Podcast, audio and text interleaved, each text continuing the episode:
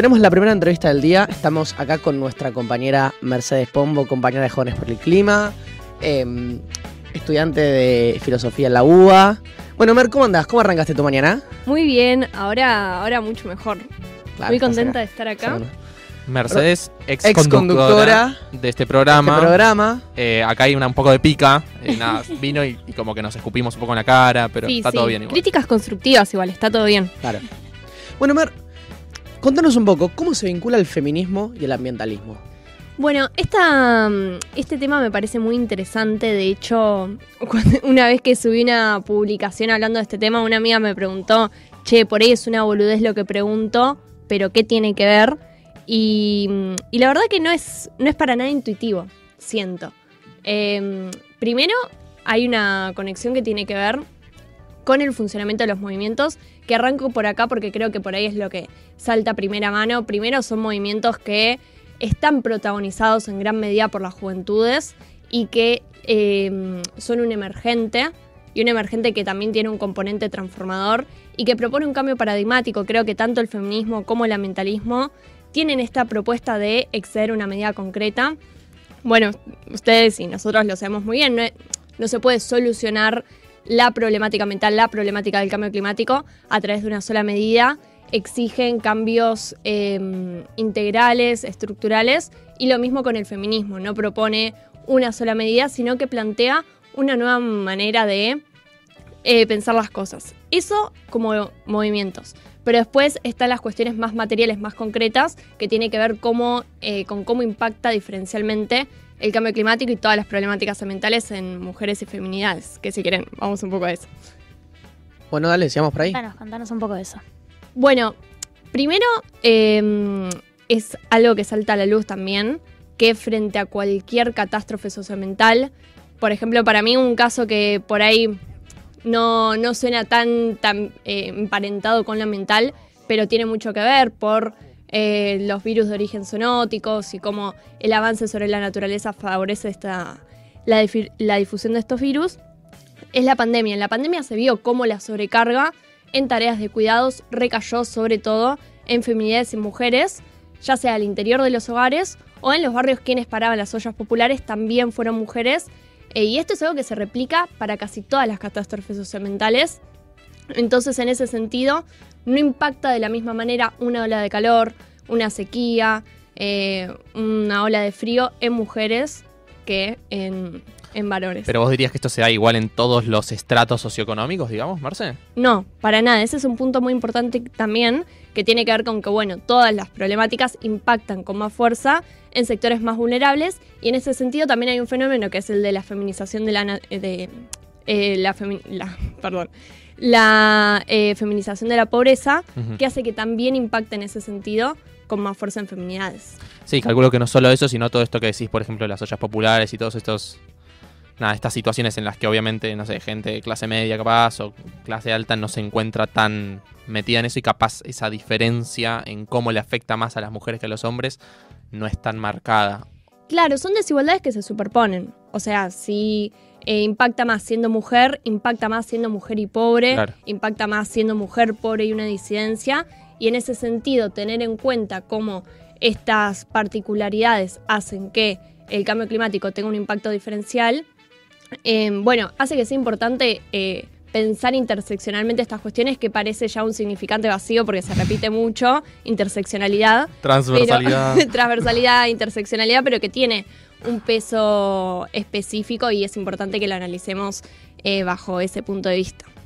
Mer, y una pregunta, ¿cuáles serían como las propuestas o las soluciones que desde el pensar el ambientalismo y el feminismo eh, se te vienen a la cabeza como soluciones para estas cosas que se dan y que bueno, muchas veces esto, estas mujeres ti- tienen estas problemáticas y no hay un estado atrás que, que, que colabore, no hay ninguna herramienta atrás que tengan muchas veces y Mm. tienen que parar la olla y están ahí, tipo, solas a la intemperie y tienen que, eso, ayudarse entre ellas. Bueno, algo que propone mucho la economía femi- eh, feminista es que se valoren los trabajos de cuidado, Mm. eh, que creo que eso es algo que en términos ambientales, sobre todo teniendo en cuenta, bueno, eh, medio reiterativa, pero esta sobrecarga en tareas de cuidado que implican las catástrofes socioambientales, que para explicarlo un poco más tiene que ver con que cuando hay una sequía por ahí esto no, es, no nos es tan familiar porque tiene que ver por ahí con otro- co- otros contextos, pero quienes recorren grandes distancias para eh, conseguir agua Agua. potable son por lo general mujeres.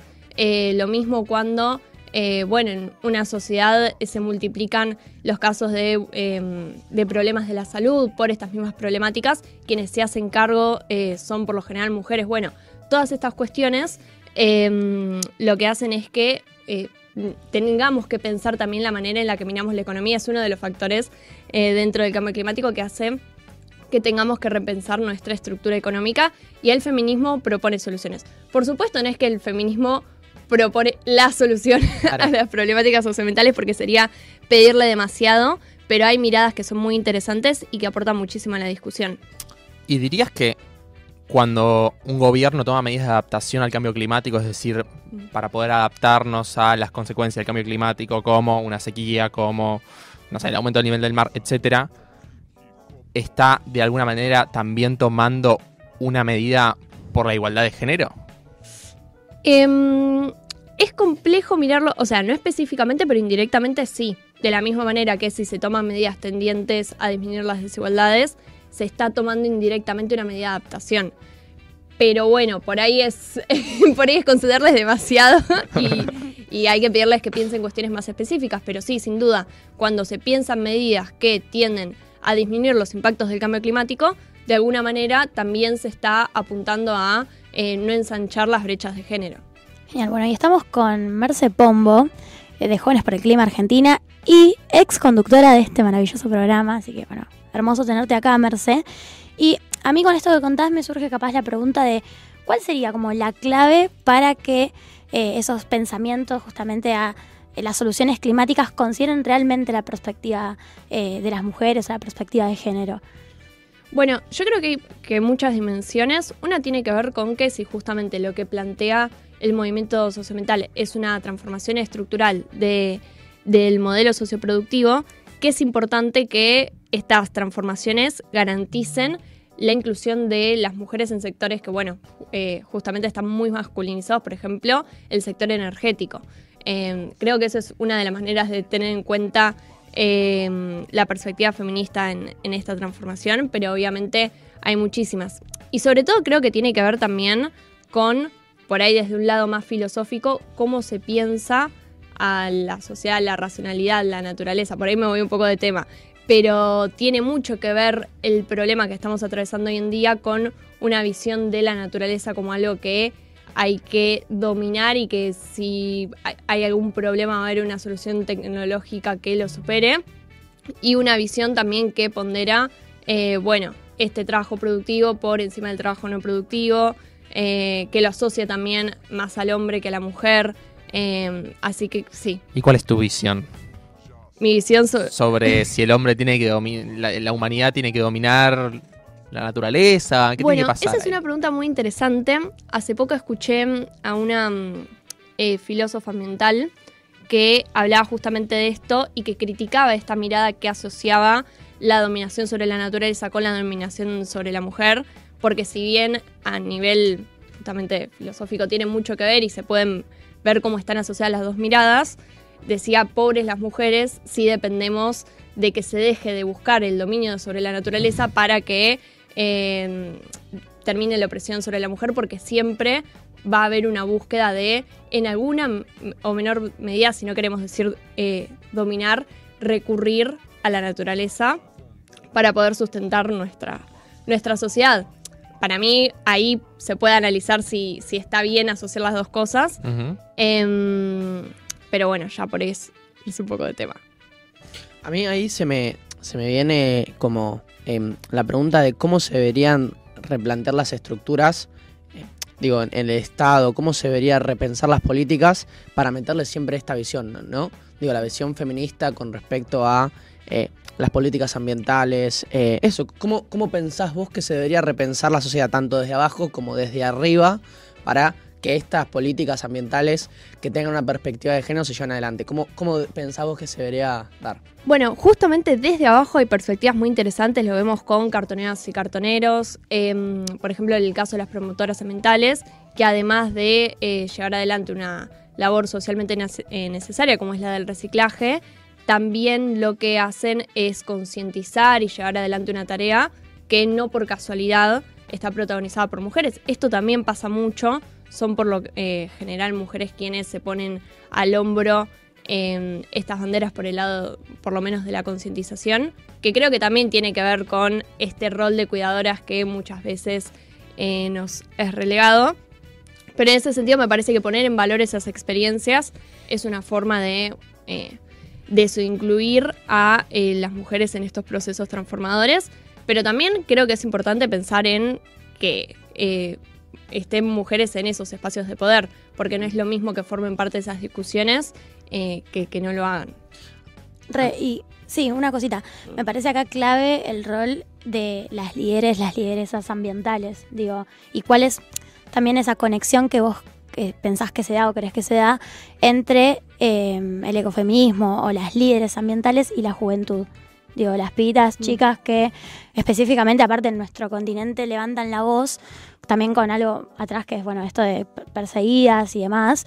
Eh, ¿Cómo sea como esa conexión entre juventudes, mujeres, feminismos? Bueno, arranqué justa- eh, justamente por ahí porque me parece muy interesante y me parece que eso que no, no es un fenómeno casual.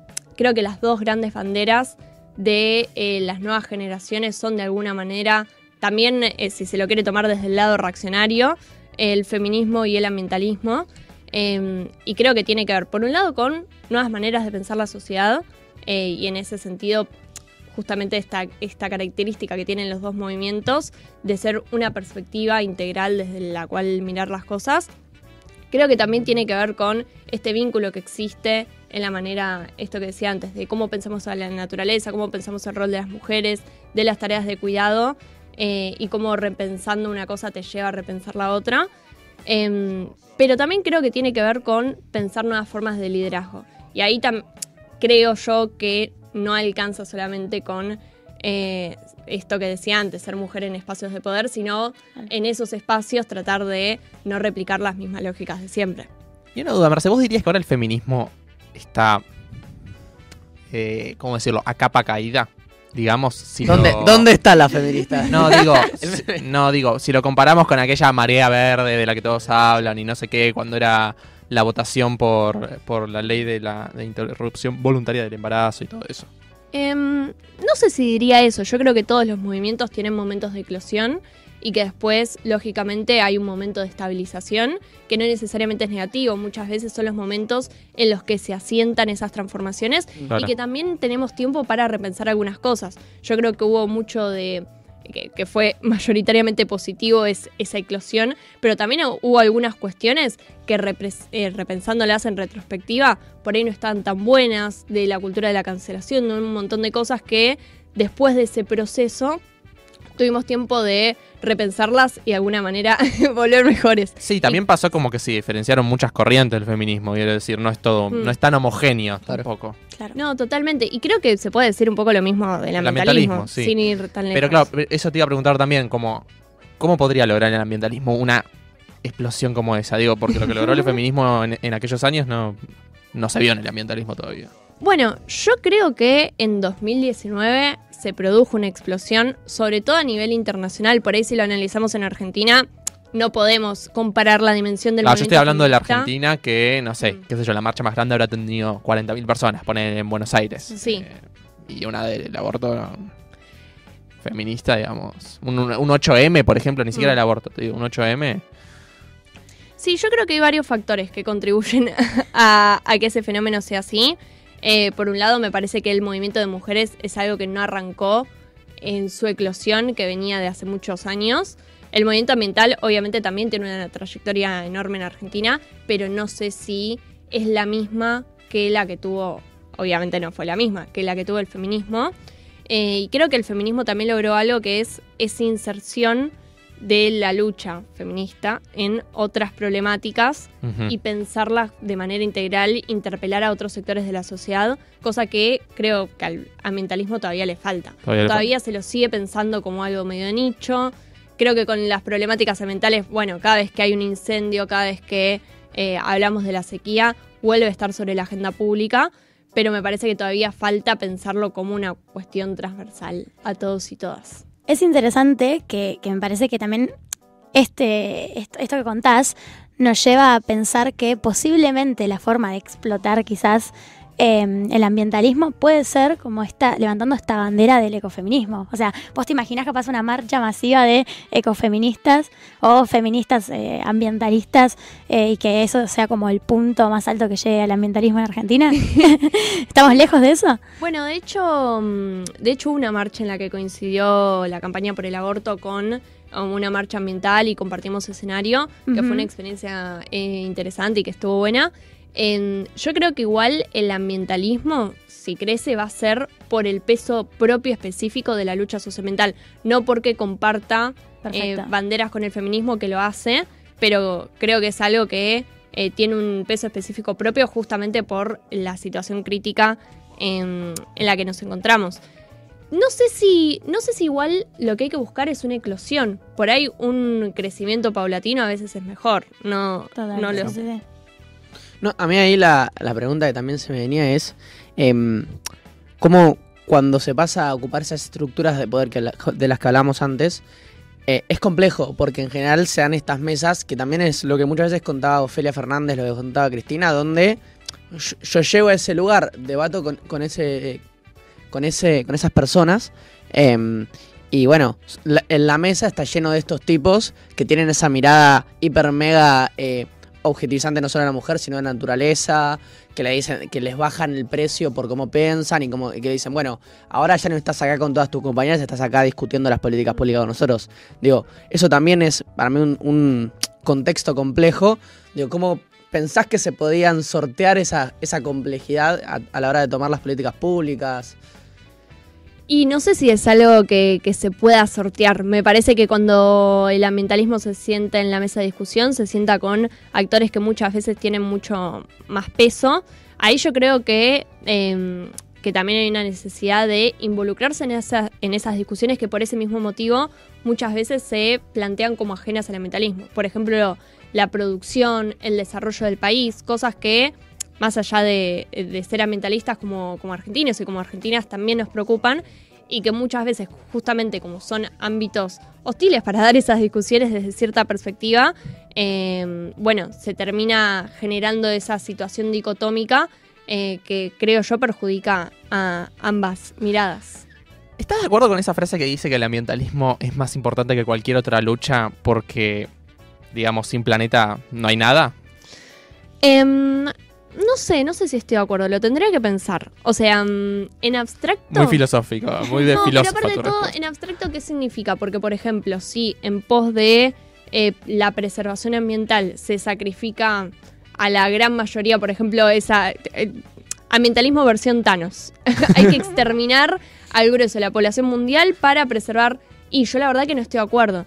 Eh, y me parece que justamente si se quiere, por ahí esto va a ser muy antropocéntrico.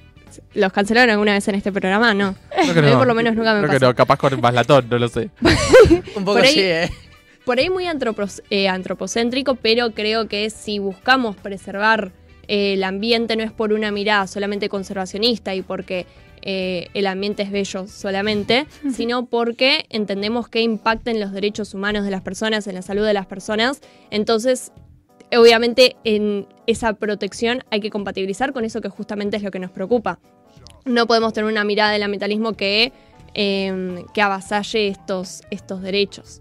¿Y a vos te importan los osos polares, por ejemplo? ¿O es algo que no te interpela cuando luchas ambientalmente? Me, este- me estás incomodando. no, obvio, obvio que sí, obvio que me dan, a ver, como ser humano, Amo los osos me dan pena los animalitos, lo confieso. Tenés un conejito, de hecho. Tengo conejitos, sí. Tequila, Sí, sí, conejita. conejita. Em, no, me dan pena los animalitos, eh, pero no es, no es lo que sustenta eh, mis ganas de militar. está bien, está bien. En mi caso. Me gusta la Es- honestidad. Y es sumamente válido eh, para quienes sí, para quienes la protección de eh, los animales exclusivamente sustenta su lucha, pero me parece que no es una mirada que Solo que ahí los enfoques pueden ser distintos. Quiero decir, las ideas sobre cómo sortear estos problemas ambientales pueden ser muy distintos. No, obviamente, y me parece que, eh, que bueno, y que esto tiene que ver con lo que decían antes, de la plur- eh, pluralidad que, por ejemplo, surgió al interior del movimiento feminista, Claro. que hay un valor en eso. Bueno, Vamos a, a preguntarle a Merce algo que también me interesa. Ay, no. Eh, ay, no, dice, está asustada, Merce está asustada, pero... les tengo asusta, miedo. pero somos muy buenos. Porque los conozco y sé que son malos. No, súper tranqui. Eh, estás en tu casa o tu ex casa. Eh, escúchame, la consigna de hoy es la siguiente. es, ¿Qué le falta a Argentina? Es un adelanto para que la gente vaya mandando sus mensajitos al 11 39 39 88 88. Así que nos vas a tirar tipo un centro, pero no vas a contar todo, todo lo que pensás de esto. ¿Qué le falta a Argentina para ser el país más sostenible? Una cosa sola. Para ser el país más sostenible, una sola cosa. Wow, es compleja. Muy compleja. Em, energía infinita. Ok. ¿Válido? Ok, es válido, es válido. es válido. Ok, tener tipo un- una super máquina que genere Una energía super- sí, y no contamine. Claro. Muy bien. Porque si no, eso ya existe. tipo, ponemos una Pero usina. fusión nuclear que, fun- que funcione como una máquina, et- eh, energía eterna sin producir residuos, me parece que eso nos serviría mucho como país. Perfecto, perfecto. Bien. Así que bueno, A ustedes... todo el mundo, creo, ¿no? Sí, sí. bueno, Marce, gracias por venir acá. Ay, no, ustedes, ustedes por invitarme.